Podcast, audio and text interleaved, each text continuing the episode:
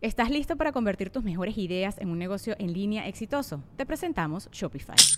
Tal vez no lo sabías, pero nuestro podcast More Than Mamis es un negocio y lo empezamos por supuesto para desahogarnos y hablar sobre la maternidad, no para convertirnos en expertas de ventas y del e-commerce. Así que sí, necesitábamos ayuda para vender nuestro merch y poner en marcha nuestra tienda. ¿Y cómo suena con Shopify?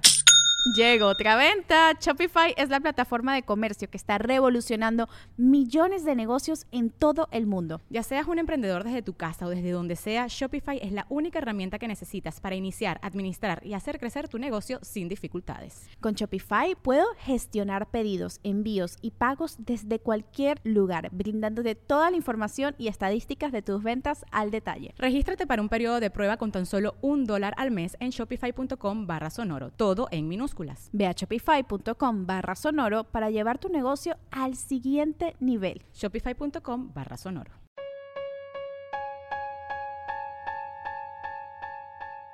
El episodio navideño de Leyendas Legendarias es traído a ustedes por Arctic Fox, el tinte vegano semipermanente hecho en Estados Unidos que te puede poner los colores navideños. Sí, te puedes poner.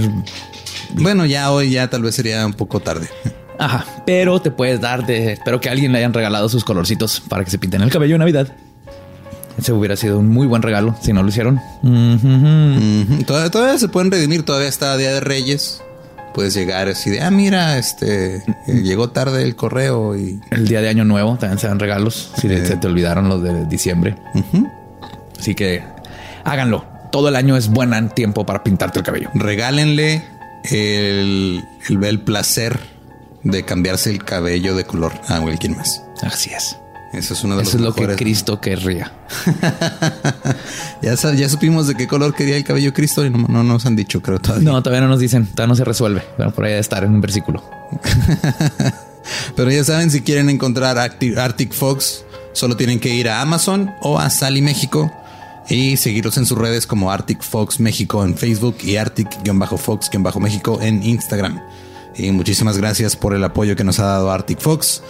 La neta, este, todavía vamos a empezar el año nuevo con el cabello de colores diferentes. Ajá, ese es el super plan. Ustedes lo pidieron. en algún punto del 2020. cedemos. No, va a pasar. Lo Vamos, vamos- ya está cada hecho. vez lo vamos, lo vamos aplazando más. Sí. Si no, sí, ahí en el 2020, por ahí de agosto, tal vez no, pero sí, sí va a pasar. Sí, sí, sí. La verdad, lo único que nos ha detenido es que la estilista que nos va a hacerlo el cabello no ha tenido chance. Son tiempos ocupados esta Navidad, pero ya está todo listo y preparado.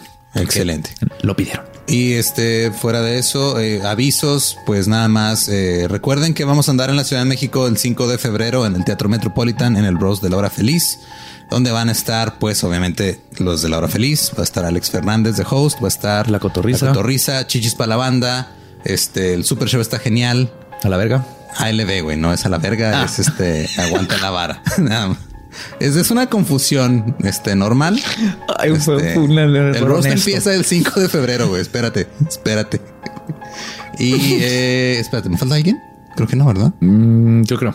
Espero que no, porque si no nos vamos a ver súper mal. Entonces es eh, el Rose de la Hora Feliz, 5 de febrero, Teatro Metropolitan, eh, boletos en Ticketmaster, búsquenos ahí. Fuera de eso, creo que no tenemos más que decirles. Feliz Navidad. ¡Feliz Navidad! Gracias por este mantenerse todo hasta, bueno, no todo el año porque empezamos en marzo, pero Ajá. hasta Pero hasta ahorita, hasta no nomás nosotros. mantenerse, sino haber traído a más gente. Y este, gracias por estar escuchando este episodio mientras cenan este, en su en familia, en su cena navideña, con tamalitos y todo. El, el recalentado. Y fuera de eso, algo más que quieras. Nada más los queremos mucho. Ámense, aprovechen estas fiestas para a- hacer a tu abuelita que se sienta mal platicándole de Goyo y las poquianchis. Honestamente, o sea, fuera ya de pedo, digo, seas religioso, no seas religioso, te valga madre o no. Lo bonito de la Navidad es juntarte con las personas este, con las que te quieres rodear, sean es tus seres queridos, sean Ajá. familia, sean amigos, sea quien sea, pero tus seres queridos. Si tus seres queridos eres tú y tu gato, pues reú- reúnete con tu gato y cómprale whiskas de pavo y chíngenselo entre los dos, güey. O sea, pero es, es estar eh, rodeado de lo que quieres y de lo que te hace sentir. Eso es lo único que importa y seguro y feliz en la, en la vida. Y si eso es leyendas legendarias, pues feliz Navidad. Feliz Navidad. Los dejamos con el episodio navideño, el episodio 43 de Leyendas Legendarias.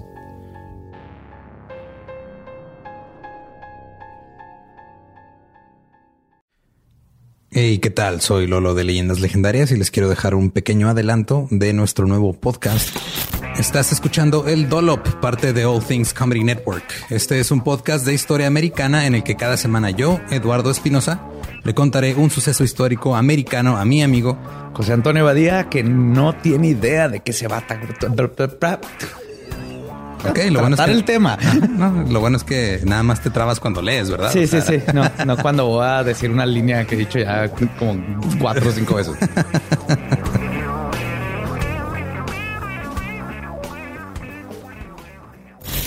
De joven comenzó a trabajar en barcos y en 1816 fue capturado por el pirata Jean Lafitte en la costa sur de Texas. Güey, ese será mi sueño. Ok, top uno, que me secuestren este, extraterrestres. Número dos, tiene que ser que me secuestren piratas. Estén pendientes y suscríbanse a El Dolop.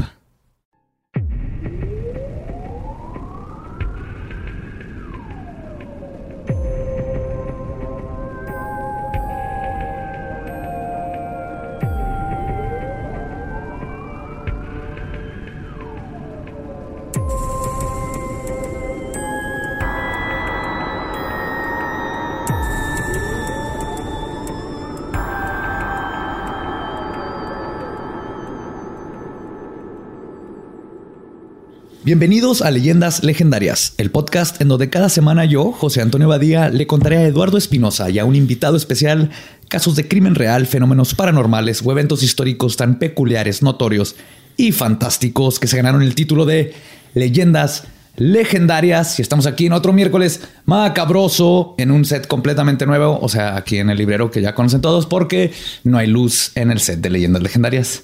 ¿Cómo estás, Eduardo? Enojado con la Comisión Federal del Ah, malditos. Les van a caer. No, no, no, déjenlos en paz, déjenlos en paz. No les empiecen a madrear con tweets. Estamos bien, el programa continúa. Todo salió muy bien. Y tenemos hoy aquí en la silla embrujada a un muy buen amigo. De hace mucho ha trabajado con nosotros en el Late Night. Hace stand-up y viene desde los Estados Unidos, de El Paso, Texas Sam Butler. ¿Cómo estás, Sam? Hola, ¿cómo están? Mucho gusto estar aquí con ustedes. no, no se crea. Eh, me, da mucho gusto estar aquí con ustedes. Este, gracias por invitarme a leyendas legendarias. Me acuerdo cuando eran leyendas locales. Pero ahora son legendarias. Ya, ya, ya. Felicidades. Tuvimos el, daño. No, sí, está chido. Sí, No, más hablamos de burritos. el bache ese. O la vez que subimos un tope y las llantas de atrás nunca bajaron. Eso fue como en el 96. Nunca bajamos ese tope. Eso me pasó a mí de veras. Subimos el tope, las primeras llantas, las de atrás subieron y nunca bajaron y ahí se quedó el carro forever. No sé, no sé qué pasó. No, ese, es una, leyenda legendaria. sí, pasa. Este, el, ghost tope. El tope es como las colinas fantasma, ¿no? Que se supone que está, o sea, se ve como si fueras para arriba y si pones el carro neutral, sube. Sí. Ah, sí, donde hay en todos lados, ¿no? Y que puedes ponerle talco y se marcan las manitas de los niños, porque en esas colinas siempre se murió un carro con niños. Siempre. Por alguna razón. En el paso hay una. Ahí en este, en, en Scenic Drive, hay un lugar donde dejas el carro y lo, lo empujan. De veras. Este, hacia arriba. Yo había, yo había escuchado que en, en um, en Trans Mountain. No, uh, este, el camino de um, Anthony Gap, el que va de las cruces por atrás del cerro, así, y luego Ahí está. cruza a Nuevo México. Y luego ya te vienes por, por el otro lado del cerro. A mí nada más me ha pasado que lleguen no fantasmas, son güeyes que quieren limpiar el vidrio. Fuera de eso. si te tocan el vidrio, te dejan las manitas pintadas. el otro día pasó algo. A lo mejor están, o sea, a lo mejor están este, ahí coludiendo. Llegan esos güeyes y te manchan el vidrio y luego llegan, llegan sus descendientes a limpiártelo por cinco pesos, güey. A mí me pasó algo horroroso. Llegaron a limpiarme el vidrio. Estaba distraído y no puedo decir que no. Empezaron, dije, pues ni modo, busqué monedas, se los di y luego me dijo que eran 750. O sea, ya tienen un, precio. Ya tienen tarifario. Ya tienen tarifario. 7.50. pero 7.50 es poquito. Le diste menos de 7.50. Pero ya no tenía unas monedas. te le di 6 pesos. De hecho, tenía 6 pesos así en el. Te reclamó 7.50. Saca su terminal con el celular. lo mejor es que pues, no tenía, le di y luego me dijo, ah, bueno, pues no te voy a limpiar la otra mitad del vidrio y no me limpió otra mitad del vidrio que hasta la próxima cuando estará. Sí, pues feliz Navidad a todos. Sí. no, y si supieras lo que cobran los boleros. Pues hablando de Navidad, les va lo de hoy. Un 25 de diciembre como este, Pero hace mucho tiempo, el mundo cambió para siempre cuando nació una estrella que anunció la venida de un hombre, que nacería de una mujer virgen y humilde. Durante su vida resucitó muertos e hizo milagros. Fue asesinado por sus enemigos en sus treintas y resucitó al tercer día. Es conocido como el Mesías, el Hijo de Dios, el Pastor, la Luz, nuestro amo y Salvador, y su nombre es Atis. o Mitras, o Dionisio, o Osiris, o Krishna. Depende de en qué año y cultura naciste. Porque todas estas deidades les pasaron por absolutamente lo mismo. El punto es que las culturas siempre han considerado sagrada esta fecha, pero no en todas se celebra una blanca Navidad. De hecho, en varias culturas es más roja. Así que siéntense junto a su familia, agarren su recalentado porque hoy les voy a platicar de la parte más oscura y metal de esta fecha para que todos tengan una feliz Navidarks. ¿No se llamaba Crumpus? Ahí va a ver, vamos a ver un Crumpus. El Crumpus. Ese es nomás uno, ¿eh? Sí, ok, va. Pero sí, así que feliz, feliz Navidarks. vamos a empezar con esto. Antes de hablar de las criaturas y demonios de Navidad, les tengo que contar las raíces precristianas de la misma para entender un poco más de sus demonios y deidades y para que sepan exactamente qué se está celebrando en estas fechas. Porque lo siento mucho, les tengo que informar que si celebran Navidad son unos paganos. Así es. Todos ustedes son paganos y lo que están haciendo ¿Estás es diciendo herético. que Navidad es una fiesta pagana? Así es. Es la fiesta pagana por excelencia. Bueno, yo creo que hay una más pagana todavía. ¿Cuál? Este, no, Easter, la Pascua. Ah, también Pascua. La. Pascua Florida, porque esa tiene que ver con. Sí. Sexo, Para los que fertilidad. están escuchando, este Sam hizo movimiento sexual. Ajá. sí. Tiene que ver con sexo. Puedes decir sexo, ¿eh? puedes Sí. decir coger. Ah, ok, puedes decir, pues ajá, tiene sí, que ver con fertilidad. fertilidad. Por eso los conejos ponen huevos. Ajá, pues es Sí, por conejos eso. y huevitos. Y huevitos y todo lo que tiene que ver con mucho sexo y muchos niños. Y orgías y todo. Ajá. Sí. En primavera, pues, es mejor de temporada para tener orgías. No, sé primavera. cómo, eh, no, no lo cotrapearon. ¿no? no, pues Navidad de perdida con cobijita. Sí, está, está más frío como para que el- todo está hecho chiquito. Todo se hace chiquito en el frío. Pues en el siglo 8 antes de Cristo, la cultura de los frigios celebraban el nacimiento de su dios Atis el 25 de diciembre. Cientos de años antes de Atis también se celebraba el nacimiento de un dios ese mismo día, Mitra. Este dios nació el 25 de diciembre de una virgen, murió y resucitó al tercer día, y el dogma de su fe era la noción del amor fraternal entre todos y la promesa de una vida eterna si te adherías a estos principios. El mitriaísmo se hizo muy popular entre los soldados romanos, quienes esparcieron esta religión por todos los territorios del imperio. Y resumiendo miles de años de historia, el mitraísmo tuvo un trío con el judaísmo y el gnosticismo. Unos siglos después, Constantino editó el sextape y se formó el cristianismo y las fiestas como las celebramos ahora Sí. en Navidad. El año 300. Sí, en el concilio de Nicea. Sí. Bueno, hubieron dos, pero yes. Sí. Yes, yes, yes. Sí, yo también sé de qué están hablando.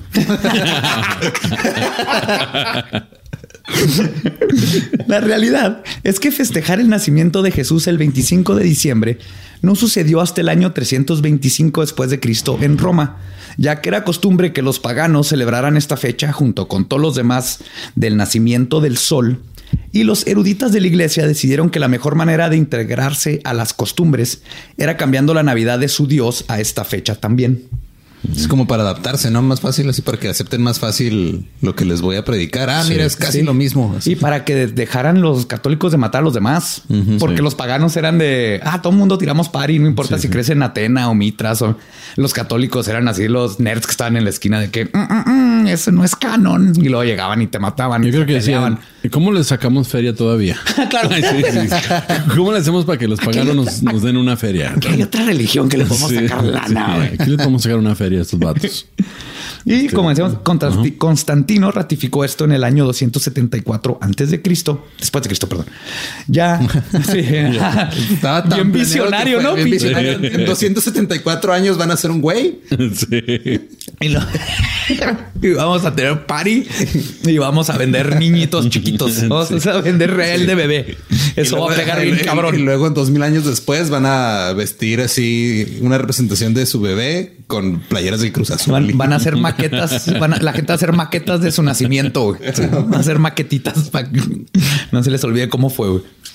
Y pues Constantino hizo esto porque lo vio como algo necesario para que básicamente los cristianos dejaran de matar a los demás por tirar pari pagana en diciembre. Pero también tenía que ver que el imperio se estaba cayendo, ¿no? Sí, era- O sea, ya para el año 300 ya se habían Era un desmadre, todo gastado mundo toda la feria, necesitaban más feria. Necesitaban llevarse bien entre ellos. Decía, necesitaban- no, pues vamos a unirlos a todos. Pues el imperio romano estaba en África, entonces decían, pues que ellos también sean cristianos. ¿Qué tiene? Todo mundo Sí. vamos a pistear el mismo día, Sí. comer pavo el mismo día. Mardi Gras es lo mismo. Mardi Gras, sí. Sí, el Mardi todo eso es lo mismo. O sea, decían, es costumbre, es africana el Mardi Gras, pero ya es parte de la cuaresma, sí. Y es parte de cómo en el- ahí Nueva Orleans juntó perfectamente las tradiciones africanas con el Sí. vudú. Gracias, Marie Laveau. Te amamos. Aparte que, o sea, que, que- qué bonito es el, el Mardi Gras porque es una, pues, una excusa para ver chichis y ya. No están buenas, no, no, no, están- no están bonitas. No. no, no, te voy a decir que vas con la idea de que vas a ver chichis chingonas, pero vas y lo no,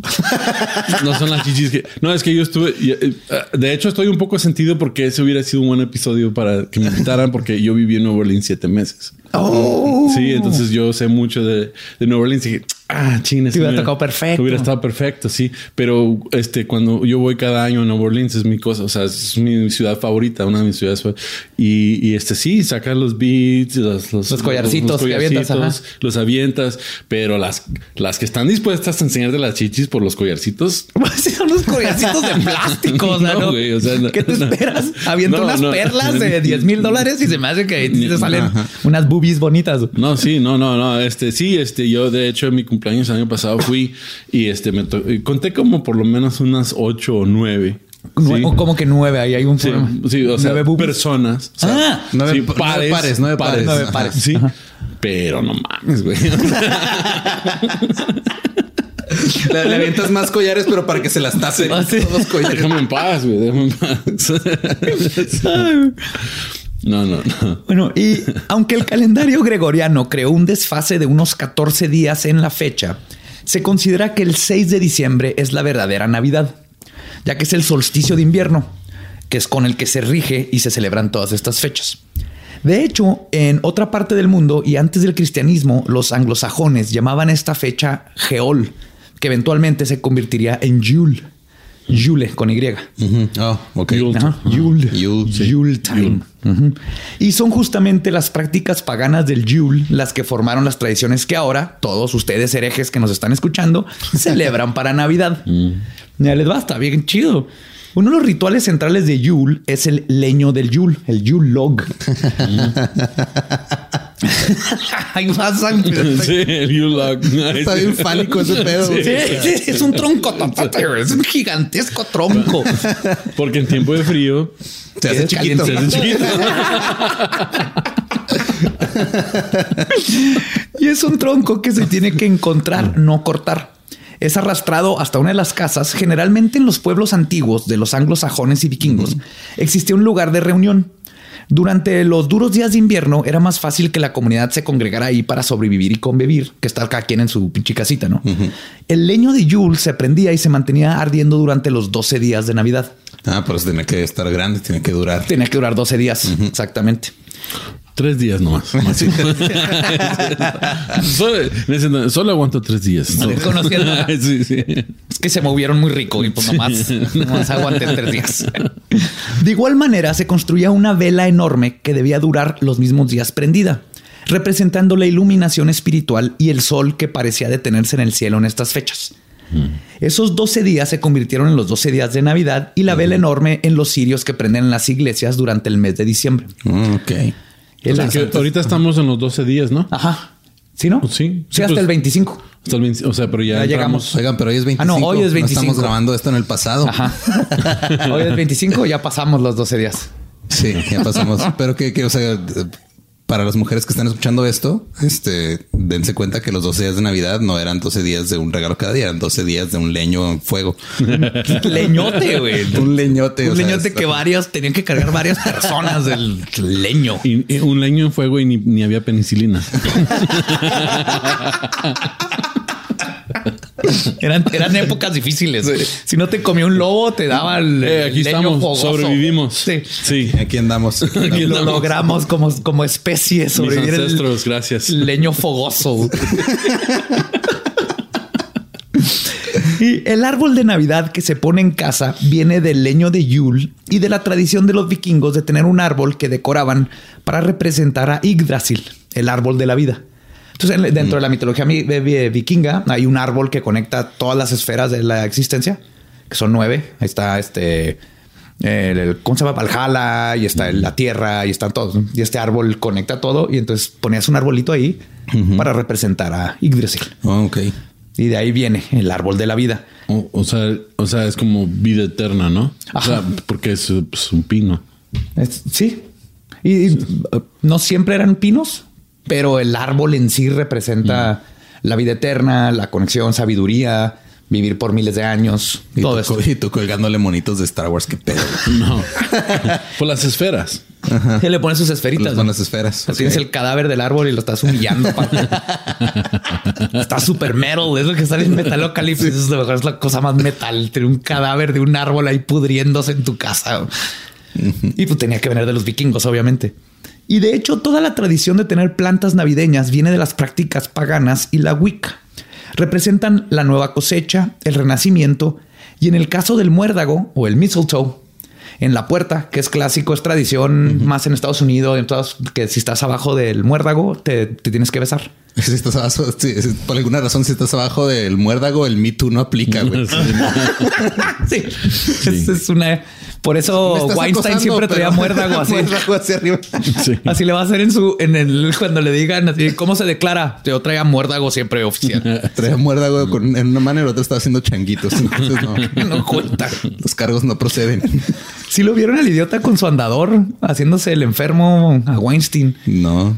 Oh, sí Llegó a vi. corte con andador y luego lo- el mismo día sacaron fotos de él como si nada en Es que a lo mejor este, o sea, traía el andador por pues, porque le pesan los pinches huevotes que güey que tuvo para hacer todo lo que hizo, ¿no? Ay, güey. Sí. Pues el muérdago representa semen y sexo y fertilidad.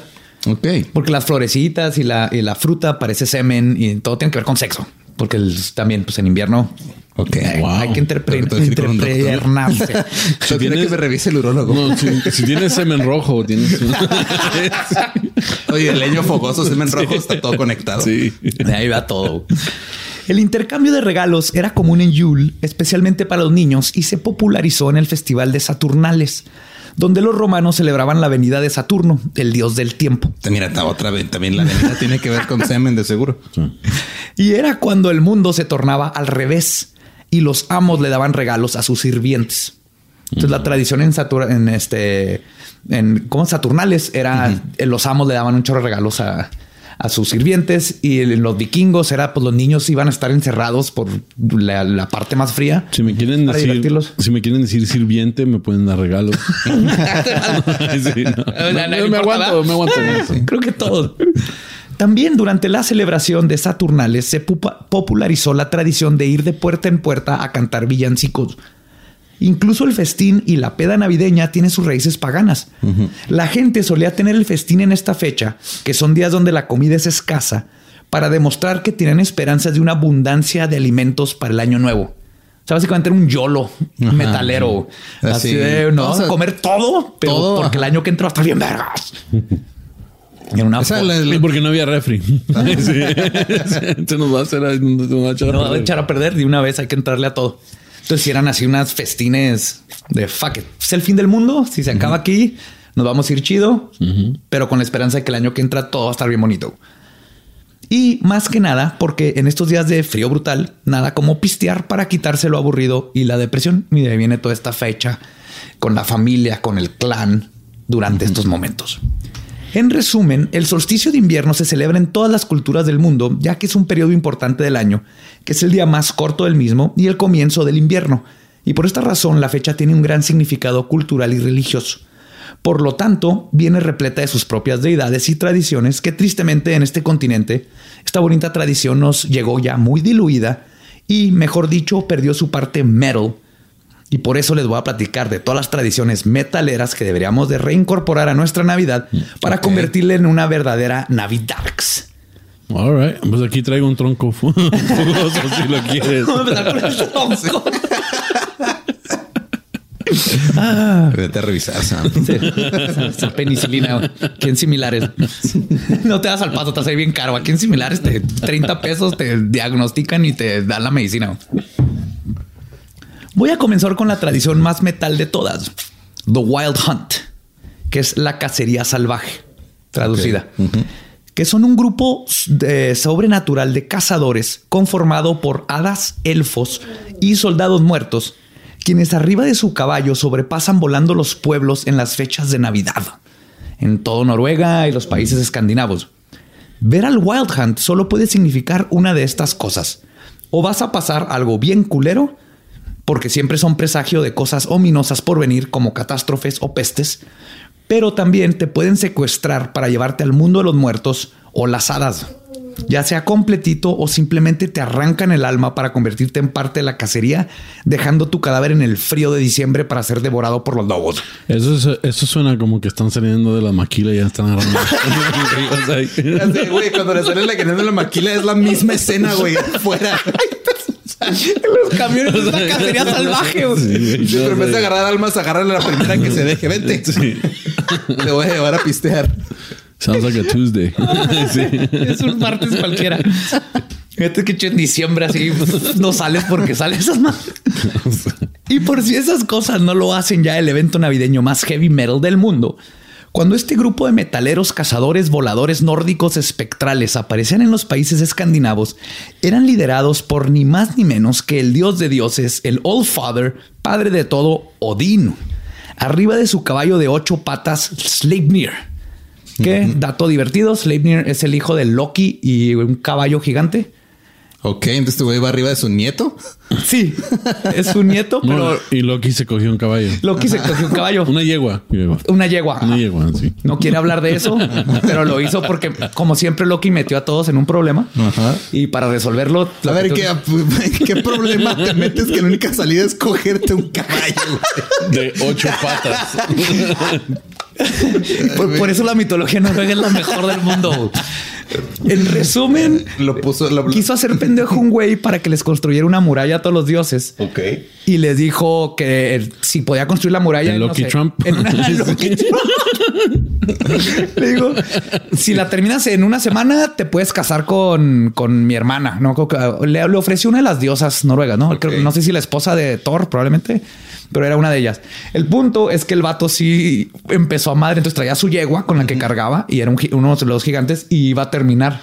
Oh, Entonces lo- los dioses dijeron, hijo de tu puta madre, tú trajiste esto, esta morra no se va a casar con ese pelajustán, arréglalo tu desmadre. O sea que en ese entonces los albañiles también valían verga. También cabrones los albañiles. Entonces Loki, su, su solución lógica fue voy a seducir al caballo para que el vato no tenga con qué trabajar. Voy a seducir. Loki es la verga, güey. Voy a seducir al caballo. Llego con una paquita de alfalfa. Sí. Falfita, Una falfita. un cepillo para su cabellito, avena y, regresó con un caballito de ocho patas que se lo regresó a su papá, se lo regaló a su papá Odín. Wow. Nah. Ok. Sí, lean la mitología noruega, está bien vergas. Y es justamente Woden, Odín, que de ahí viene el nombre en inglés de eh, Wednesday. Woden's Day. Ajá, ajá. Es el día de Odín. El día de Woden. Miércoles. Ajá, miércoles. Quien es el precursor de Santa. Según la tradición, los niños dejaban zapatos con zanahorias para que Sleipnir, per- perdón, o sea, sí, le ponían zanahorias a los zapatos para que Sleipnir comiera, que luego se transformó en dejar calcetines en la chimenea. Y por eso ahorita los ponemos ahí. Y Odín, a cambio del favor, les dejaba regalos. Y esta tradición de alimentar caballos productos de la zoofilia nos lleva a la celebración de donde salió toda la Navidad que conocemos ahora, Yule. Ah, y de hecho Odín, pues en esos tiempos era el barba blanca, su gorrito, andaba con el Wild Hunt, viendo quién se portó mal, a quién se llevaba. O sea, dije- ustedes dijeron, vamos a hacer un episodio de Navidad. Necesitamos al más gordo barbón que encontremos. Para que sea nuestra invitada especial. Sí, por si no nos están viendo en video. Sí. Y pues quizás el más famoso antagonista de Navidad que se conoce es Krampus. Esta criatura originaria del folclore de lugares como Alemania, Austria, Suiza, Eslovenia, Hungría y la República Checa es quizás ahora con el que más estamos familiarizados como el anti-Santa Claus. O el chupacabra. O el chup- sí, es como un Sí, como chupacabra chupacabra, ¿no? Santa Claus. Y esos gemidos, si los alcanzan a escuchar, está aquí eh, Aldo Ernesto. Y quiere que lo incluyamos en el episodio. Sí, ¿quién quiere salir? Muy bien. La cotorriza tiene a Cleto, nosotros tenemos un perro ciego. Ay, señor gordito. Se les va. Esta, esta criatura es descrita como antropor- antropomórfica, mitad cabra, mitad demonio, con cuernos, colmillos, garras, patas de cabra, una lengua larga y bífida que carga cadenas, látigos y campanas y tiene un origen que precede a los católicos y sus tradiciones en esta celebración. El nombre de Krampus proviene del alemán Krampen, que significa garra. Ok. Herr Krampen. Y esta bestia torturadora de niños no es un simple demonio. Es el compañero de Chris Kringle, antes Odín, después Santa. Mientras que el padre de la Navidad ama a todos los niños buenos y les lleva regalos, Krampus se encarga de visitar a los niños que se portaron mal durante Krampusnacht. Krampusnacht. Que es donde llega y se los La lleva. noche ¿no? de. Krampus. Ajá. O sea, es como el yin yang, ¿no? O sea, uno bueno, uno malo. Exactamente, Sí. porque en todas las religiones y en todas las- siempre era por positivo y negativo todo. Había el yin yang, bueno y malo. Sí, como mi ex. Sí. Látigos, garras. y- Nada más que ella en vez Gol- de- golpeaba a los niños. Nada más que ella no se llevó a los niños, te los quedaste. Papá luchón. Durante el Krampusnacht, que es la víspera del 5 de diciembre, conocida como la Epifanía, con la finalidad de castigarlos es cuando llega Krampus. ¿no? Krampus, con la misma omniscencia de Santa para saber qué niño se portó bien o mal durante el año, encontraba a los malcriados y entraba a sus casas la noche de Navidad. Y una vez adentro, si los niños intentaban esconderse, utilizaba su cola para aventar mesas, camas, abrir puertas y sacarlos de donde estuvieran metidos. Suena como mi ex.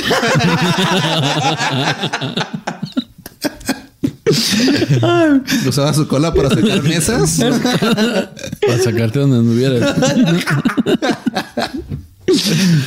Puedes esconder. Mm.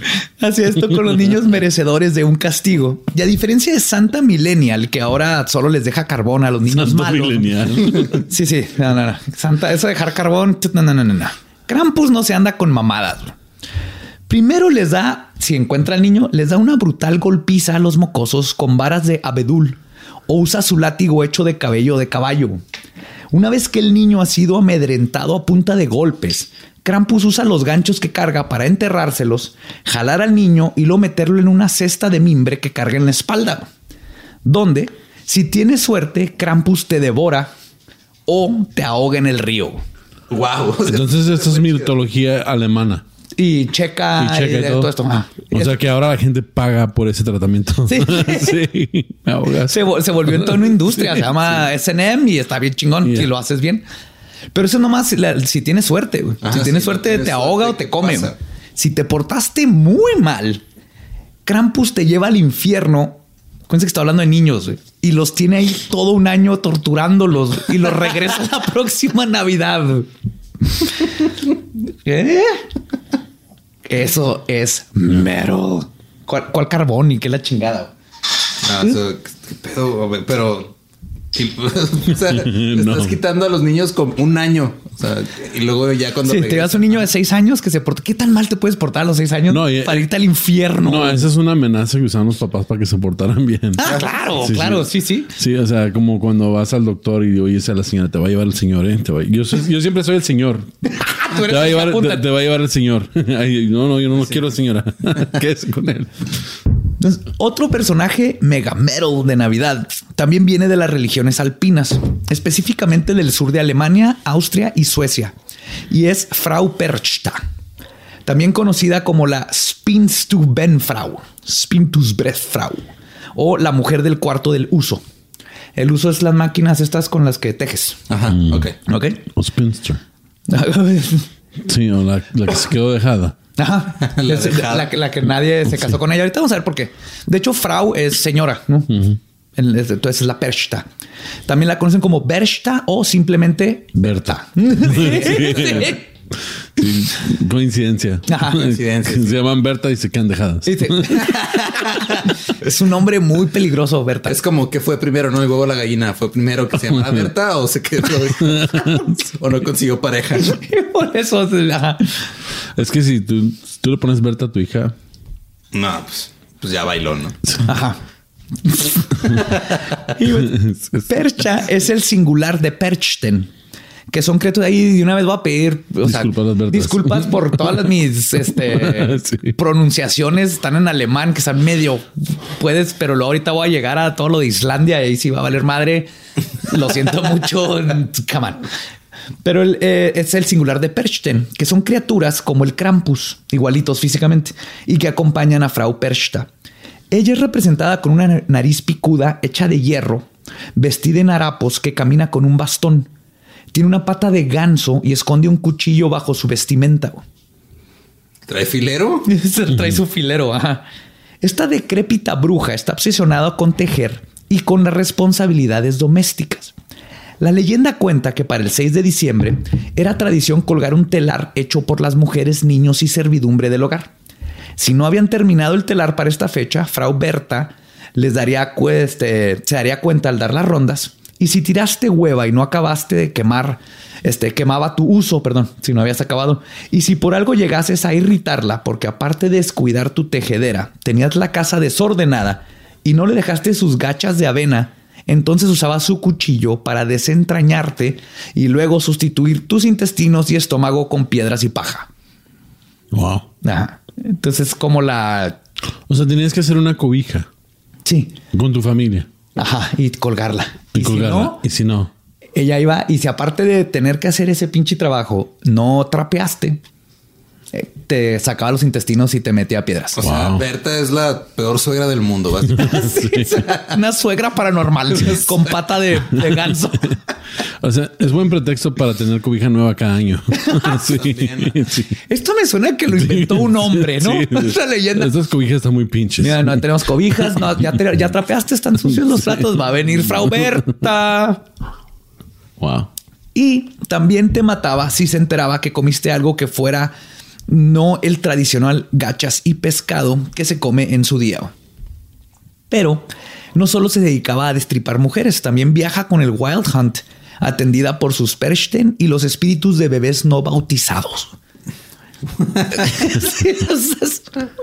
La suegra paranormal. güey. Pero un ejército de bebés es lo más este, Sí. inservible del mundo. güey. ¿Qué van a hacer? No te dejar dormir, te van a quitar tus ahorros, güey, no vas a terminar la escuela. Pero tú nada más llegas y les, les zafas la mollera a todos y ya. Pero, pero si le caías bien, te podía dejar una moneda de plata en tu zapato. Ahorita, de hecho, Frau Berta es la que mejor paga de todos. Sí, es, es una de las más hardcore, pero es la que mejor paga. Todos los demás te dejan así chingaderas muy. eh. Y sorprendentemente, los franceses también tienen sus personajes navideños metaleros. Y muy al estilo francés, ambos tienen que ver con la comida. Faute- Fautard, Pere Fautard apareció por primera vez en el 1150 y lo representan como un carnicero. Fautard y su codiciosa esposa vivían en un pequeño pueblo en Francia, cerca de una escuela parroquial que atendían familias ricas. Cuenta la leyenda que un día la pareja se encontraba con tres niños que son estudiantes de la escuela y anticipando el oro que los niños podían llevar en sus bolsillos, los Fautards los atrajeron a la tienda donde la esposa les sirvió dulces envenenados a los tres. Wow. Peré les cortó la garganta y luego usó sus habilidades de carnicero para descuartizar a los niños y colocar sus restos en barriles para hacer un estofado. Wow. Ok, hasta aquí vamos bien. O sea, No, todo, no, todo, todo súper normal. Son franceses, se comen todo. ¿Cómo crees que descubrieron el escargot? Es que un francés dijo, va a comer ese pinche caracol baboso. Ajá, supongo que descubrieron el escargot no descuartizando niños para empezar. A mí se me hace que también descubrieron el sabor de descuartizar niños, pero es algo que no nos no, no sacaron al público. Los franceses se comen todo. Han probado de todo, estoy seguro. Pues San Nicolás, que es de donde se basaron luego para hacer a Santa Claus, que si era un santo, se entera de este acto vil y de castigo obli- obliga a Fout- Foutard a su servicio eterno como su compañero. Ahora Foutard distribuye carbón y azotes a aquellos que han sido traviesos. O sea, eres bueno para descuartizar niños. Vente a jalar Te conmigo. voy a dar jale. Sí. Es No lo vas a descuartizar. Está... Dales carbón, güey. Dales carbón y pégale. Les puedes pegar, pero no después pegar. Sí, no. Y lo fotar ahí con un cuchillito. Necesito un hombre como tú. Como tú. Exactamente. Sí. En una entrevista de trabajo. ¡Ah! Aldo se atoró con mi cable. Pero ahí en la entrevista de trabajo fue tarde. Así, le preguntan, ¿cómo te ves en cinco años? Ah, descuartizando niños. Sí. Bueno, bueno, y si le ¿Cuáles son tus bajamos, habilidades? Ah, descuartizar niños. ¿le- ¿crees que podrías bajarle poquito a tu pedo y nomás golpearlos y dejarles carbón? Mm, ok. Contratado. Nos vemos la próxima Navidad. Trae tu propio bastón para azotar. y el segundo ata- este, antagónico navideño francés es Hans Trapp, una figura legendaria en las regiones de Alsace y Lorraine. Cuenta la leyenda legendaria que Hans era un hombre con una vasta fortuna. Pero hay un twist, ya que su fortuna no lo obtuvo vendiendo baguettes, sino a través de la magia, haciendo pactos con demonios, ya que era fiel seguidor del mismísimo Satanás. Así es un francés. Puede haber vendido baguettes. Sí. Todo el mundo compra baguettes. De ahí viene toda la fortuna de los franceses. Sí. No, sí. ¿Baguettes? Baguettes. No, él no. Él dijo, yo no voy a hacer No. baguettes. A la chingada con baguettes. Satanás. Más rápido, menos levadura. Le dijo Satanás, eres bueno para los baguettes. Vente a jalar conmigo.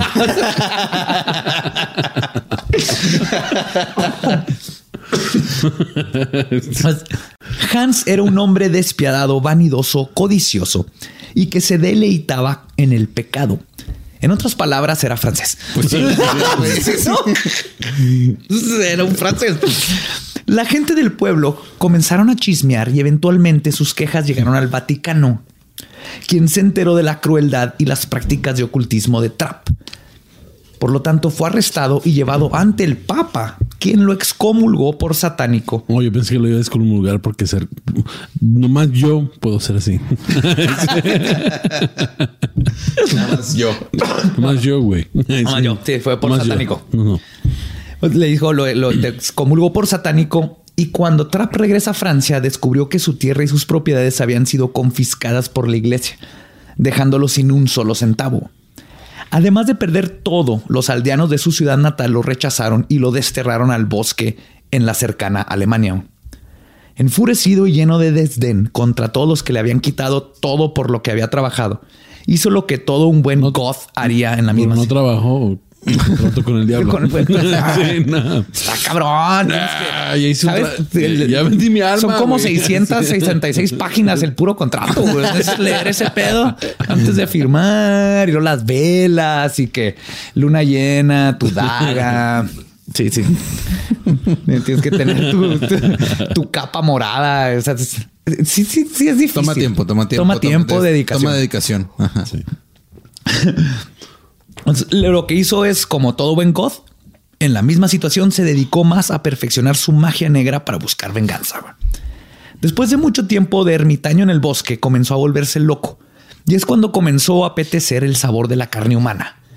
Los qué son franceses, no caníbales sé, porque son Y franceses. le habla a su compa que no tienes niños descuartizados. Ahí de- sí, no Un estofadito de, Sí. de niño. Tráete tu topper. Pero que sea fresilla ahí del colegio rico.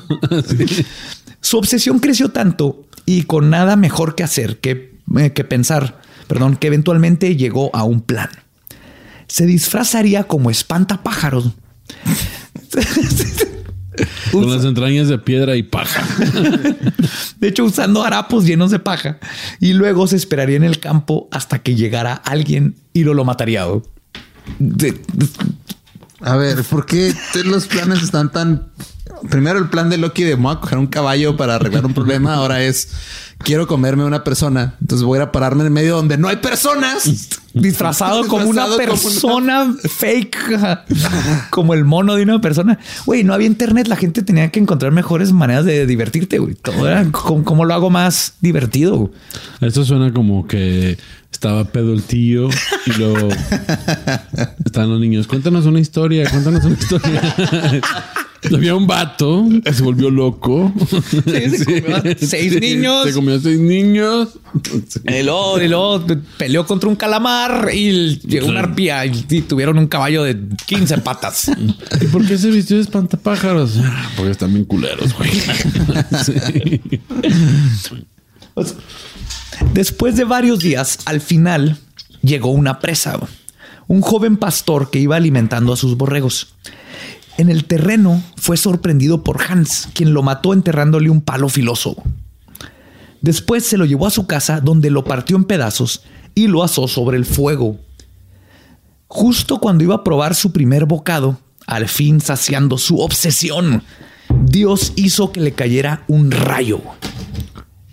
Ajá. ¿Por qué se esperó hasta ese momento? No sé. ¿Por qué no? O sea, ¿por qué no que me lo estaba cortando? ¿Por qué no, antes de no, que- no, no, no, no. antes de... A ver, voy a, voy a ver si lo mata. Ah, si lo mató. Mira este No cabrón. mames, Voy a ver, a voy güey, a a ver si lo cocina. Ah, mira este cabrón lo cocina. A ver, pero a ver si se lo come. Ah, no, ahí ya no. Ahí ya no. Nos vamos a dar cuenta que la burocracia este, eh, del cielo es, es Que pésima. a lo mejor era Viernes Santo y no puedes comer carne, ¿no? Tal vez sí. Se me hace que el problema fue que no podía comer carne, no que mató a un niño. Lo curioso aquí es que cuenta la historia que el golpe de un billón de voltios de electricidad lo que hicieron es que Hans se cayera, se pegara en la cabeza y se murió descalabrado. No lo O mató sea, el rayo. Hans era el malo. Hans era el que... El, el ajá, que se disfrazó de espantapájaros. El francés se llamaba Hans. Hans Trap. Era un, fran- era un francés alemán. Hans es un nombre alemán. Sí, no se le Hans Se me hace que los alemanes inventaron la historia para echar Para chingar a los franceses, no lo dudo. Ah, ves que esos dos han tenido, tienen una que- historia. no. Podemos decir que Francia y Alemania tienen No creo que historia. haya sido la última vez que los alemanes hayan querido chingar a los franceses. ¿Cómo Pues- se llamaba, tío? Hans. Y a partir de ese fatídico día, Hans Trapp regresa cada Navidad disfrazado de espantapájaros, buscando a niños que se portaron mal para comérselos. O sea, aparte. aparte, Dios lo hizo un ser paranormal Sí. que se puede comer niños. ¿Dónde está? Alguien la cagó en la burocracia en el cielo a la hora de. ¿quién aprobó esto? ¿Por qué lo hicieron fantasma? ¿Por qué le dan poderes para ir a matar niños? Ah, cabrón. No, pues. Y luego, pues, y luego, pues, este, se Si equivocaron. no, no de- sé, así el güey, un güey en el cine. No, perdón, yo no sé, yo soy el que hago llorar las estatuas de la Virgen María en, en México. Ah, sí, no. Sí, pero tienes que ver allá en ese. En el otro. Es en el otro cubículo. Iba, iba a presentarme a Halloween, pero pues soy bien huevón. Navidad, jala. Y del otro uno lado. pensando que el extraño mundo de Jack está bien Está darks bien para darks. No, no, no, no, no, faltan cosas súper chingonzotas. Del otro lado del charco francés, los galeses tienen su propio espectro navideño en la forma de Marie Louid, que se escribe L-W-Y-D. Ya ves que los galeses, su idioma está bien pinche raro. No tiene vocales esa palabra, güey. No, no tiene vocales. Marie Louid, Louid. ¿Qué pedo? Su nombre significa la yegua gris. En la parte del sur existe esta criatura que tiene cuerpo de mujer cubierto con un vestido blanco y tiene una cabeza de cráneo de caballo, generalmente adornado por una capucha, Es como la cegua, ¿no? como una O sea, cegua. ajá. Ajá, haz de cuenta. Visualmente es una cegua. ¿No es la que se su- subió Loki? Pues conociéndole, se le subió bastante yeguas. ¿eh? No, no creo que esta fue la primera la que Parece mujer. Sí. Más que una costumbre, este, perdón, es más una costumbre que un monstruo, ya que no se sabe mucho de dónde viene la tradición. Esta consiste en que una persona se viste como Marí con un cráneo de caballo en su cabeza, decorado con listones y campanas, acompañada de su séquito, van de casa en casa, donde comienzan una batalla de rimas e insultos con los habitantes de la misma. güey. Entonces, como villancicos, pero chingones. Se inventaron las batallas de rap. Sí. el freestyle. Sí, básicamente con villancicos. Entonces van de casa en casa y empiezan así, eh, tú, puto culero, bla, bla, bla". Y el de la casa te responde. güey. Y una vez que María ha sido abatida con suficientes insultos, los dueños de la casa la dejan pasar para que espante a los malos espíritus que están adentro y les traiga buena suerte a todos los que viven ahí. Eso está chida. Sí, consíguete una vieja caballona. sí. Espanta los espíritus de tu Ah, casa. sí, ¿verdad? Los italianos celebran su paganismo con la Befana, conocida como la babushka en Rusia, Ah, sí. que significa epifanía en griego y es la bruja de la Navidad. Ya ven que se celebraba Epifanías donde terminan los 12 días de la, De la Navidad. Su leyenda nos dice que ella vivía sola en una casa en las colinas de Italia. Una noche notó una luz brillante en el cielo, pero la ignoró. A los pocos días, tres magos llegaron a su casa. Eran ni más ni menos que Melchor, Gaspar y Baltasar. Andaban bien pinche perdidos, ¿eh? madre? Llegar a Italia para ir a... Bueno, que todo el mundo en esos tiempos creo que andaba perdido. porque les va? Sí, Me- sin, sin Waze está cabrón. Está güey. cabrón. De hecho, Melchor, Gaspar y Baltasar, en camino al baby shower de Baby Jesus, perdidos y a falta de Waze y Google Maps, le preguntaron a Befana si sabía dónde quedaba la pari. Befana no tenía ni idea de dónde quedaba Belén, pero los dejó quedarse la noche a descansar. Al día siguiente, los magos le dijeron a la viejita que si quería acompañarlos. Befana declinó la invitación porque tenía que seguir limpiando. Después de un tiempo, se arrepintió de no haber ido al baby shower, así que preparó un lonche, regalos para el niño y se llevó su escoba porque obviamente María iba a necesitar quien ayudara a limpiar la casa. y esto es parte de la leyenda. Esto no lo estoy inventando. De hecho, lo que, estoy- lo que les estoy leyendo es cómo, lo, cómo viene. Desafortunadamente, Befana seguía sin saber dónde estaba Belén y se perdió. Porque Porque todo el mundo sí. se perdió en esos tiempos, pero unos ángeles se apiadaron de ella y le dieron el poder de poder volar con su escoba para que llegara rápido a su destino. Mm, ok. Pero no le dieron lo que verdaderamente necesitaba, direcciones. O sea, que, Te digo- que era la suegra. O digo que el, el cielo siempre la ha cagado. Entonces, Befana nunca dio con los niños Dios. Y ahora, según el folclore popular, Befana visita a todos los niños de Italia en la víspera de la fiesta de la Epifanía. Y les pregunta, ¿tú eres Jesús? Chingada madre. ¿Dónde está Belén, chingada madre? ¡Puta madre! Figlios de la putana. y les da dulces este, y regalos si son buenos o un trozo de carbón si son malos. Y esta parte me encargo, me encantó. En muchas partes más pobres de Italia, en particular en las zonas rurales de Sicilia, solo les deja un palo en una media de cartón. Fíjate qué culero ser el niño así de él, que te tocó menos de un carbón. güey. O sea, Menos hay algo más carbón. culero que un carbón, que es un- una rama, así un pedacito de llama, rama. se llama capitalismo, güey. Por eso no pueden ellos tener juguetes. Así, eh, no te juntes con Vicenzo. No tiene carboni, no carboni. Y luego así, pues está chido. Luego te portas mal, usas el carbón para tu estufa de leña y haces pizzas. Ajá, pero con tu palito, porque, te- porque, pero lo mejor es que no es porque te portaste más mal, es porque eres más jodido. Y te va a dar algo todavía más jodido. Eso sí está muy mal de la befana. Regresando a los países escandinavos, en Islandia existen los Yule Lads o los chicos del Yule. Prepárense porque toda esa familia está bien cabrón. No, suena como un boy band. The You Lads. Y también, perdón, porque aquí es donde voy a empezar a masacrar la pronunciación islandica. Porque Porque vas a empezar a masacrar Sí. algo que ah, pronuncias. Discúlpate por el español primero y luego ya. Ya tiene algo. ya tiraste. Eh, disculpas, ahí estamos, estamos de regreso. Los chicos del Yule son parte del Hidden Folk o la gente oculta, que básicamente es como Hidden Folk. Son los seres ultranaturales de la naturaleza que, vienen, que viven en una dimensión pegada a la nuestra, pero que no es la misma. Entre, entre los Hidden Folk se encuentran las hadas, los elfos, gnomos, cheneques, duendes, todos estos que son como de la naturaleza, pero no podemos ver. En algunos mitos se dice que los Hiddenfolk son los hijos de Lilith, la primera esposa de Adán, Sí. Que cuando lo abandonó por machista básico y se fue a aprender magia, a tirar pari y tener hijos con los demonios incluyentes y cool, y tuvo muchos hijos, Dios se dio cuenta y quiso masacrarlos. Así que Lilith los escondió en este otro plano de existencia. Oh, ok. Los chicos del Yule son 13 trolls que visitan a los niños en los 13 días que preceden a Yule o la Navidad. El propósito de estas visitas siempre es malévola, al menos que te hayas portado bien, obviamente. Y es cuando te dejan un regalo en tu zapato. Pero si fuiste un mal chico, prepárate para vivir un infierno como solo un Hildenfolk ultranatural puede aplicar. Porque el tormento de los trolls no solo era físico, sino que hacían que trascendiera de lo físico y su función era destruirte psicológicamente. Lo que estos Eres seres... novia tóxica. Sí. Lo que a mí me dejó patinando es que todo quieren dejar en el zapato. Sí.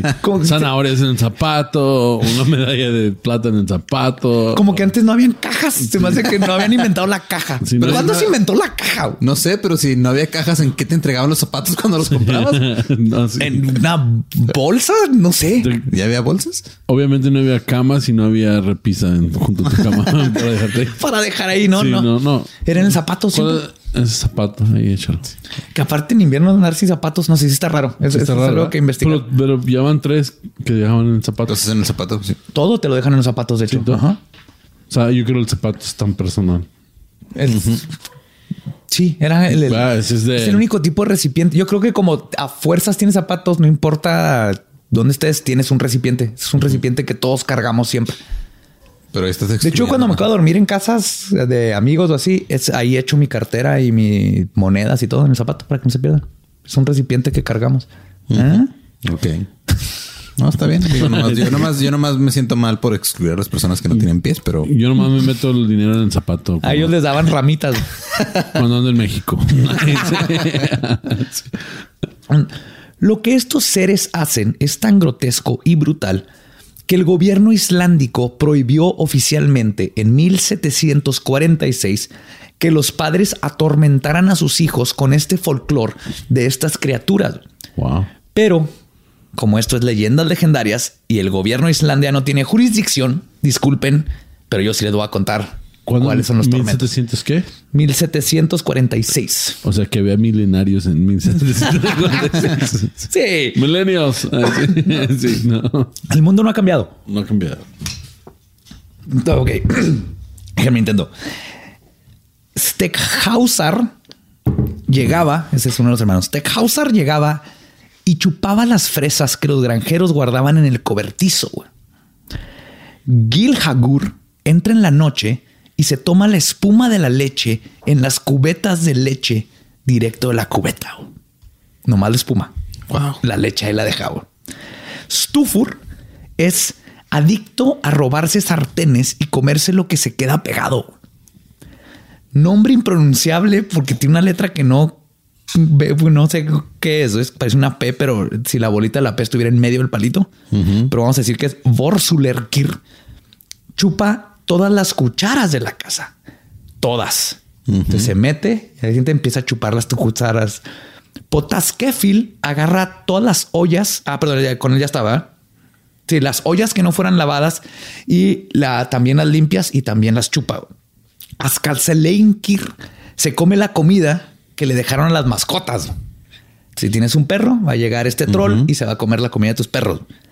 Juroskelir atormenta a los niños azotando las puertas o haciéndolas rechinar para que los niños crean que hay un fantasma. Pero si hay un fantasma, bueno, hay un, Hay un troll. hay un troll. No es lo mismo. y, y aparte son vikingos. Trolls han de ser algo normal, pero fantasma, ese sí, no mames, qué miedo. Skigramur llega y se come todo el yogurt.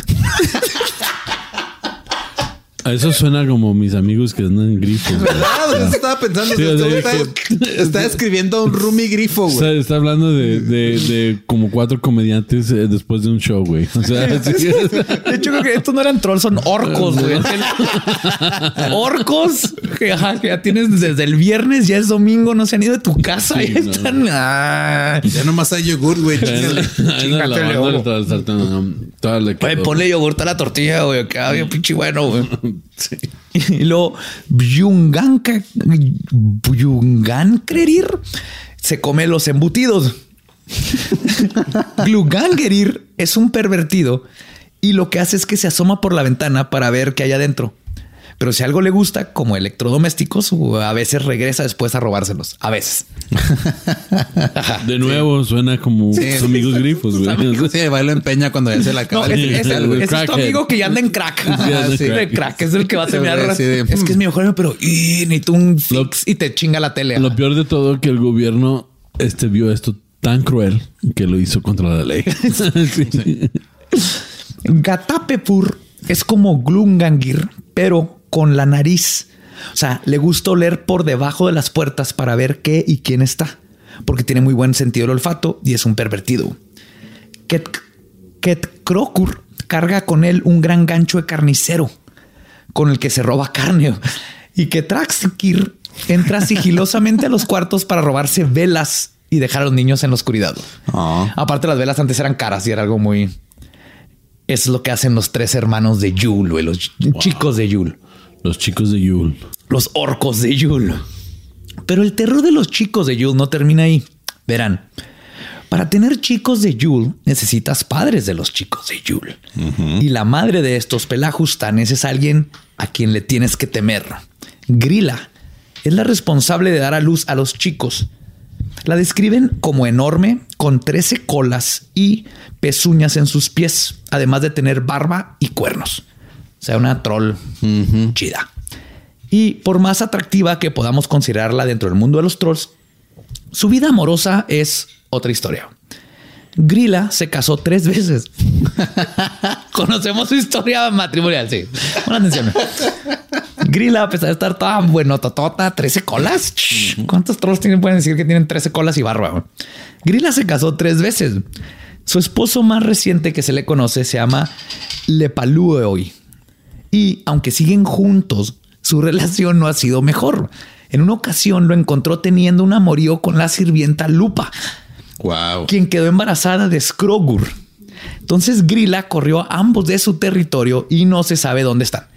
O sea, como puedo ver, la- las leyendas escandinavas se meten un poquito más así de...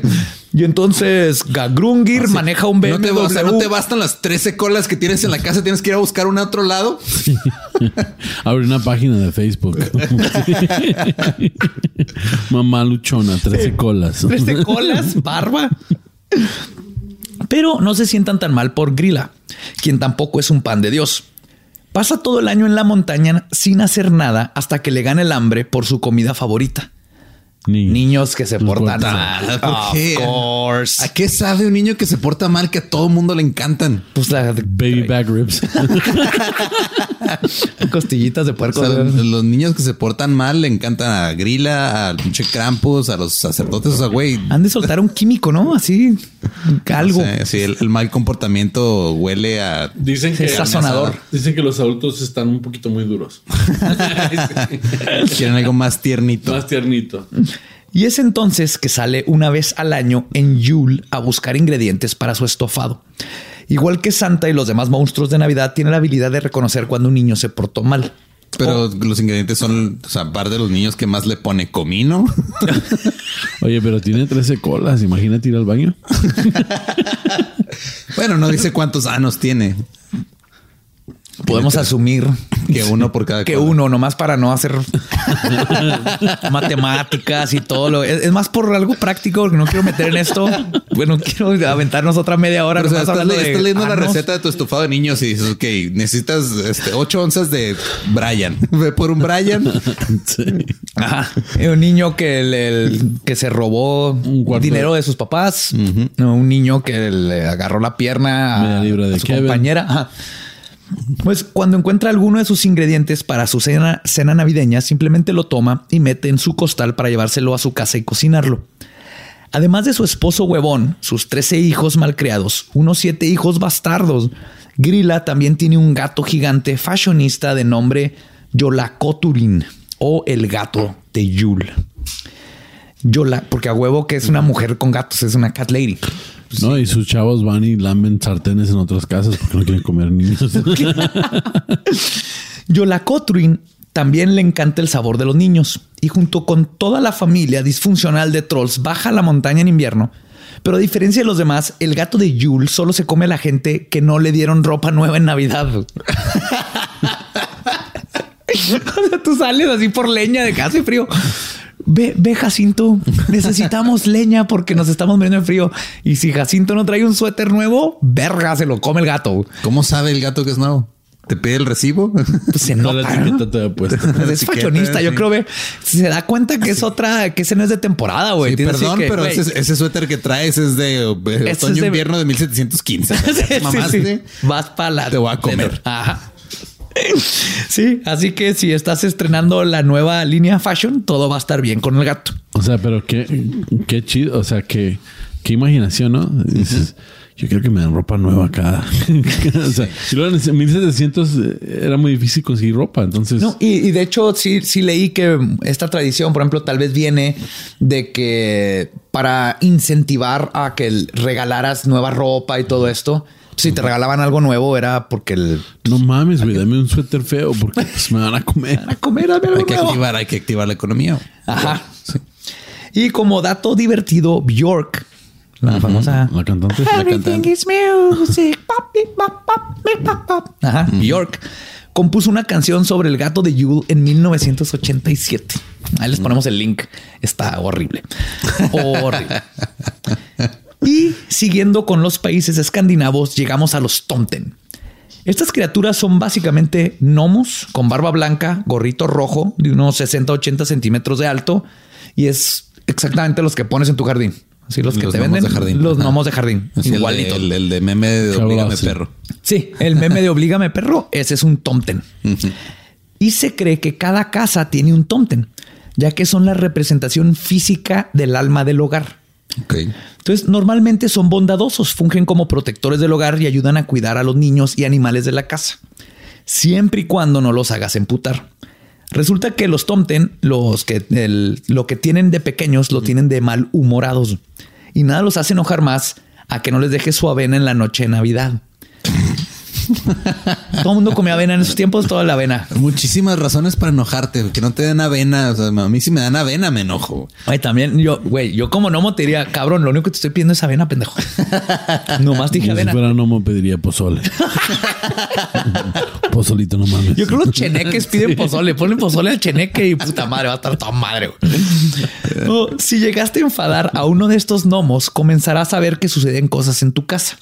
Se te pierden las llaves del carro, eh, se cuaja la leche, sales y las colas de tus vacas están amarradas en un nudo. no mames, güey. Súper, todo el mundo puede así como entender esta parte. todo el mundo se puede sentir identificado. se identifica, pero si hacen eso, te amarran las vacas en... También, pero también pueden morderte y su mordedura es venenosa. y, oh, oh, en el peor de los casos, cuenta la leyenda legendaria que si los haces enojar muchísimo, se postran frente a tu cara y te ponen un putazo en la oreja. Yo prefiero eso que me amarran las colas a, la, las vacas. Un golpe en la oreja en invierno es de lo peor que te puede Luego cuando jugaba puta, así o, sea, o sea que cuando los haces enojar, un chingo hacen lo que cualquier humano haría, soltarte un chingazo. Sí, morderte.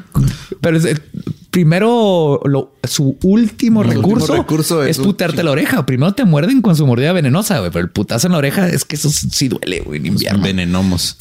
Venenomos. Sí, una chida playera. Venenomos. Está bien, vergal. Y pozole pa'l cheneque. Pozole pa'l cheneque. Pozole pa'l cheneque. Y finalmente, no podemos hablar de Navidad sin hablar de los hombres lobo. sí, señor. Invierno, invierno, nieve, lobos, lobos, licántropos. Según varias tradiciones alrededor del mundo, nacer el 25 de diciembre automáticamente te maldice en convertirte en hombre lobo. Hmm. Porque estás naciendo el mismo día que el niño Jesús. Y esto es visto por Dios como que el bebé está compitiendo con su propio hijo, güey. Oh, yes. ahora resulta que Dios es como de esas mamás que llevan a modelar a las niñas. Aparte, pinche es así de que, what? Toddlers and tiaras. Yo qué tuve que ver. ¿Qué está pasando? Yo no tengo la culpa que mis papás hayan cogido hace aproximadamente 40 semanas. Ajá, sí que No, está te, te imaginas a mamá. No, no, no, no, no quiero que me salga el lobo. 24 horas más. Espérate, espérate. Pues en Italia la maldición sucede si naces el 20 o 21 de diciembre. En Alemania la maldición se extiende por los 12 días de Navidad, que son del 25 de diciembre hasta el día de la Epifanía, el 6 de enero. Oh, con razón, güey. Yo nací el 28. Ah, pues ahí está. Hombre lobo. Y los días cambian, pero lo que esta leyenda tiene en común en todos los países donde es parte del folclore es que la causa de convertirte en hombre lobo es, es, es a causa de una maldición. Sí, el hombre lobo siempre ha sido es una maldición, un curse. Generalmente un castigo por blasfemar de una forma u otra. Una creencia común en muchos países a ambos lados del Atlántico era que una persona podía convertirse en un hombre lobo si alguien los maldecía. Y la persona que hacía el maleficio a menudo y casi siempre era un sacerdote o incluso un santo, quien usualmente los castigaba por pecados, aunque estos fueran imaginarios. Que se me hace bien chingón que tu castigo por masturbarte en público sea que te hagan un hombre pinche lobo, güey. Está bien vergas. Pues yo sería. Yo- deberíamos de regresar esa práctica, güey. Hay que regresar esa. Ah, ¿La de, la de masturbarse en público o la de convertir- no, la de conver- que te conviertan en hombre puto lobo. Hombre lobo, ya si va a ser homosexual o no, ya es problema del. En hombre lobo. Y un ejemplo de dicha blasfemia navideña es la creencia en Rumania de que si con O sea, de creer en Rumania en general. si crees en Rumania ya estás blasfemando. Ya estás ma- veriendo madre, sí. Lo que dice en Rumania es que si coincides al bebé en Navidad, tu hijo o hija será hombre lobo o mujer loba, ya que debiste haberte abstenido de tener sexo ese día. ¿Por qué? Pues porque es el cumpleaños de Dios y el bebé Jesús no te quiere ver cochando en su cumpleaños, güey. Quiere mirra, oro y especies.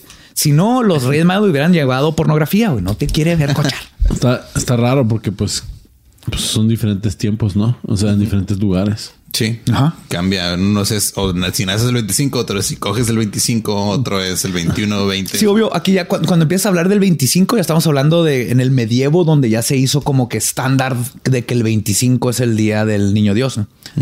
Pero, el- el- Pero la- viene siendo el 26 en, en, en Japón. sí, sí. depende de dónde estés. Ajá. Sí. Sí, entonces cámbiate, cámbiate de, de uso horario Cámbiate de para, uso horario para para coger, coger en Navidad. y que Sí, no ajá. te hagas hombre lobo. O coge el 25 y con suerte te haces un hombre lobo y está- tienes un hombrito lobito. Está bien chido. o mujercita lobita. Uf. Caman, ¿quién no quiere uno? Mira, hablando de lobitos, esa es Margarita Maggie. Y ah, me quedé en 1555. El arzobispo sueco Olaus Magnus escribió La historia de los pueblos del norte, en la que dijo que en el festival de Navidad hubo una extraña conversión de los hombres lobos. Y cito, hay una reunión de una gran multitud de lobos que han sido cambiados de ser hombres y quienes durante esa noche se enfurecen con tanta ferocidad que los habitantes sufren más daño de ellos que de los lobos naturales. Porque estos lobos humanos tumban puertas. Porque estos lobos tienen pulgares. Me imagino que yo tengo carísima una pinche puerta, ¿no? Me hace, estos güeyes toman puertas. Espérate, bueno, ahí no se acaba la, la- la cita, güey. Tumban puertas y descienden a las bodegas, donde beben barriles enteros de cerveza o hidromiel. Güey. O sea, otro tipo de orco, güey. Nomás que este es el lobo, güey. Todos tienen- los aferrafter han sido lo que más afecta a la Navidad, güey. Ese es el problema de los hombres lobo en Navidad. Ahora saben que en Navidad el hombre lobo es parte de Pero es que esa, esa historia la inventó un güey que llegó bien pedo a su casa y, Sí. y ya, o sea, de repente llegaron, llegó su esposa con la con su familia a festejar y ya no había pisto. Sí. Estaba el güey ahí tirado. No, fue- fue- llegó un pinche lobo con pulgares, tumbó la puerta y se tomó todo. Se chingó los tres barriles, vieja, los tres, no mames. De nuevo suena como mis amigos. sí. Y de hecho, hay una pintura, hay varias, pero hay una muy famosa donde basado en esta explicación que dio el arzobispo, pintaron así al, es un dibujo a los hombres lobo porque en una parte estaban todos recargados en una pared. Ok. Así en dos patas recargados, como parece que están fumando y pisteando, pero en, en la pared de la ciudad ahí estaban todos, eran como 12. Ahí ponemos el dibujo en. Está chido. Sí, qué chido estar hombre lobo, pisteas, fumas, tienes pulgares para abrir puertas. y esa es la Navidarks, una época mágica llena de duendes, brujas, hombres lobo, pero más que nada de familia y camaradería.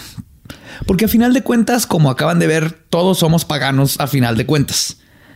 Así que vamos a Al final de respetarnos. cuentas, somos, todos somos paganos al final de cuentas. Todos somos paganos a final de cuentas. Así que vamos a respetarnos, querernos y más que nada, pistear juntos como la gran familia de simios que cuenta historias que somos. Porque al final del día esto es lo único que importa. Contar historias entre nosotros para poder reír, llorar y experimentar el mundo desde los ojos de alguien más. Porque ese es nuestro superpoder como seres humanos. Ese y poder reírnos. Y con eso les deseamos un feliz Navidarks, feliz 25, que estén disfrutándolo con su familia. Pásenla chido. Si sus tíos se pelean por los terrenos, ustedes nomás no hagan nada. Ignoren.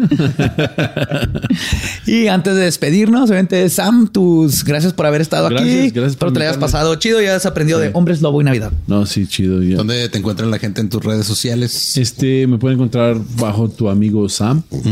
En Instagram y Sí, Facebook. Instagram y Facebook. Y este YouTube, ¿no? Y YouTube también. Sí, no tengo mucho en YouTube, pero este tu amigo Sam, Facebook y Instagram. Este salúdenme, este nos hacemos amigos, está chido. Y esténse pendientes porque vas mucho a la Ciudad de México, estás yéndote allá. sí. Entonces, para los shows, ahí en sus redes se darán cuenta. Y a nosotros nos pueden seguir de todos lados como arroba leyendas podcast. Yo soy arroba ningún Eduardo. Yo yo estoy como arroba elba diablo. Aldo no tiene ni tendrá nunca Instagram porque no, no puede ver. y se nos hace cruel que no pueda ver sus propias fotos. Compren unos lentecitos, no Se le olvida su password porque no sabe dónde ponerlo. los amamos, los queremos un chorro de nuevo. Feliz Navidarks. Que estén disfrutándolo con la familia. Nos escuchamos el próximo miércoles. Y con eso, pues nuestro podcast ha terminado. Podemos irnos a pistear. Esto fue palabra de Belcebú Baldo. Bye bye. Bye.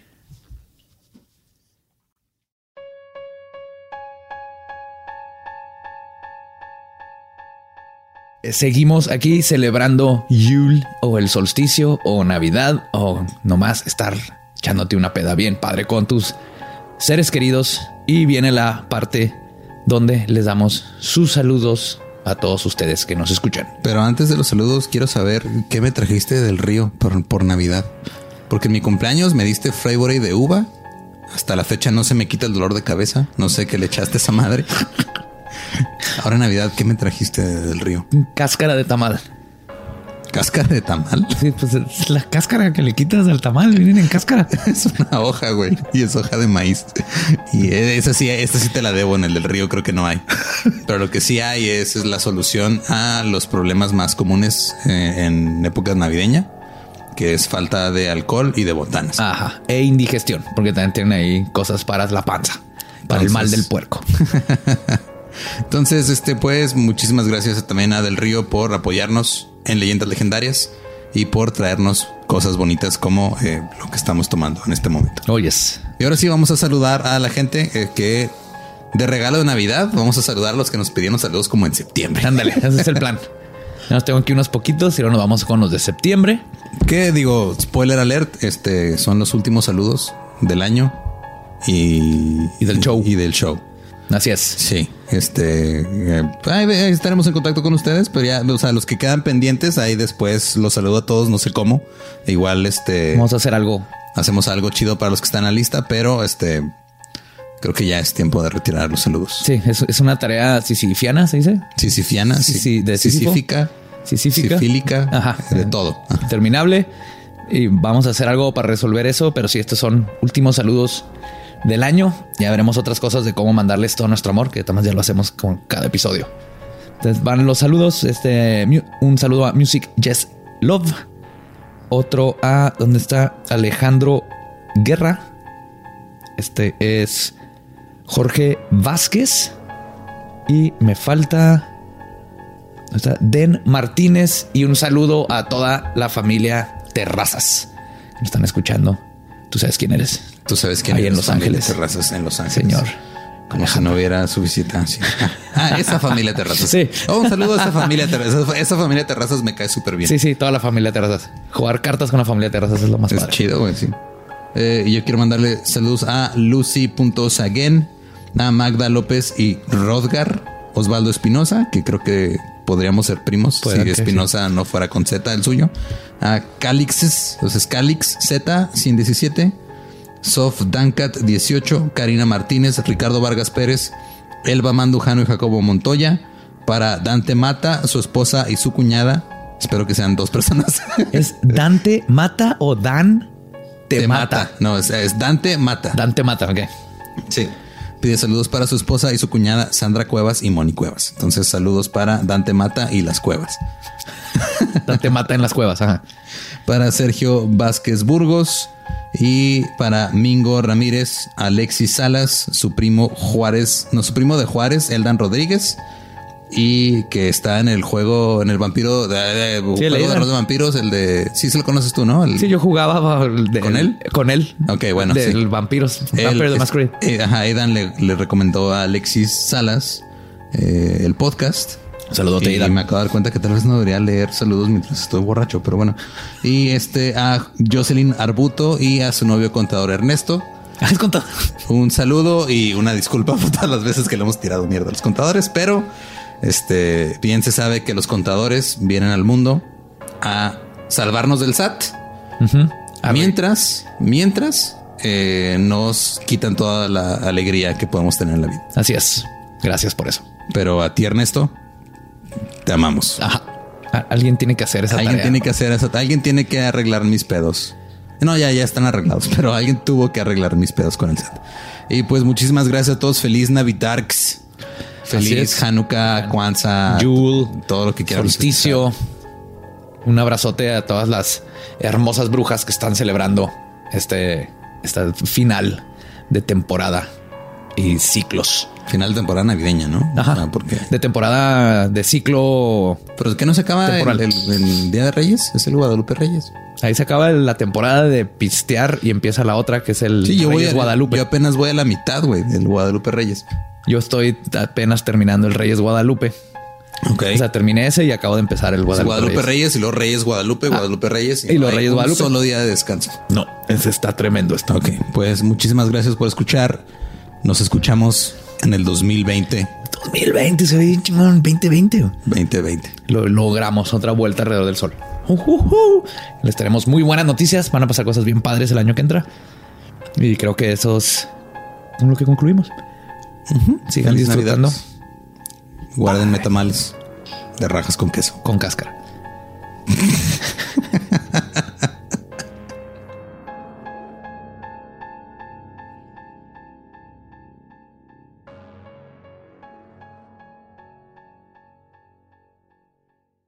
¿Estás listo para convertir tus mejores ideas en un negocio en línea exitoso? Te presentamos Shopify. Tal vez no lo sabías, pero nuestro podcast More Than Mamis es un negocio y lo empezamos por supuesto para desahogarnos y hablar sobre la maternidad, no para convertirnos en expertas de ventas y del e-commerce. Así que sí, necesitábamos ayuda para vender nuestro merch y poner en marcha nuestra tienda. ¿Y cómo suena con Shopify?